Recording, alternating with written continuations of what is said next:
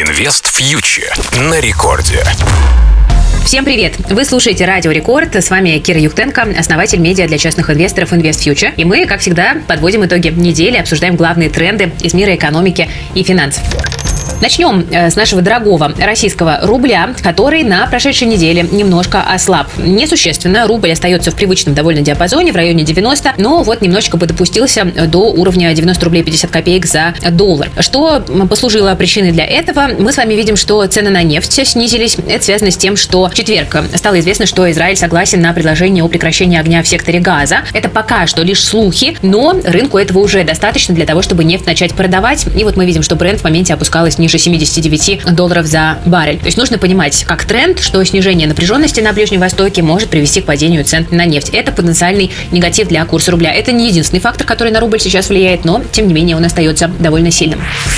Теперь о том, что происходит на российской бирже. Э, вообще, в целом, индекс московской биржи чувствует себя неплохо. Прорываемся выше очень важного уровня сопротивления в 3200 пунктов. И если мы там закрепимся, то можно будет говорить в целом о продолжении такого глобального растущего тренда на российском рынке. И для него сейчас есть очень важный подпитывающий фактор – это дивиденды. Потому что весна – это такой традиционно дивидендный сезон. На российском рынке компании дивиденды акционерам выплачивают, а акционеры делают что? Как правило, инвестируют их обратно в рынок, то есть покупают новые акции. Это поддерживает цены. Ну вот на этой неделе одним из важных событий были дивиденды Северстали. Один из крупнейших металлургов нашей страны объявил, что выплатит 192 рубля на акцию по итогам 2023 года. Это около 12% дивидендной доходности, то есть хорошие цифры. При этом чистая прибыль компании почти на 80% выросла по итогам 2023 года, так что деньги у компании есть. В целом нужно отметить такую тенденцию, что металлургический сектор начинает приходить в себя после кризисов 2020 и 2022 годов. Так что от других участников этого сектора мы тоже дивидендов ожидаем.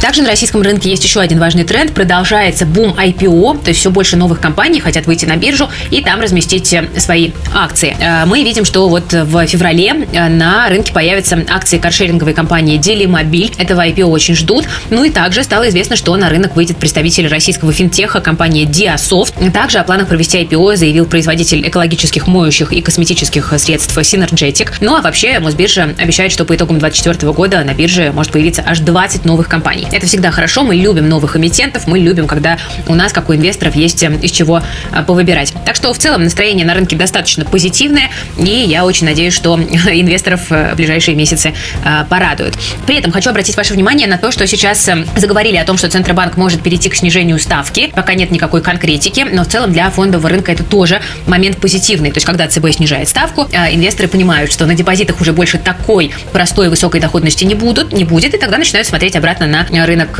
акций. Но вот прямо сейчас, на самом деле, по вкладам доходности очень хорошие, там до 20% можно отыскать предложения, особенно если заглянуть на финуслуги, там, на банкиру и поискать специальные предложения. Поэтому, если вы хотите деньги на депозит положить на 3 месяца, на 6 месяцев, то сейчас для этого хороший момент, пока ставку не понизили. Обратите на это внимание тоже, потому что нет плохих инструментов. И депозиты, и акции, и облигации, все хорошо, если это правильно применять.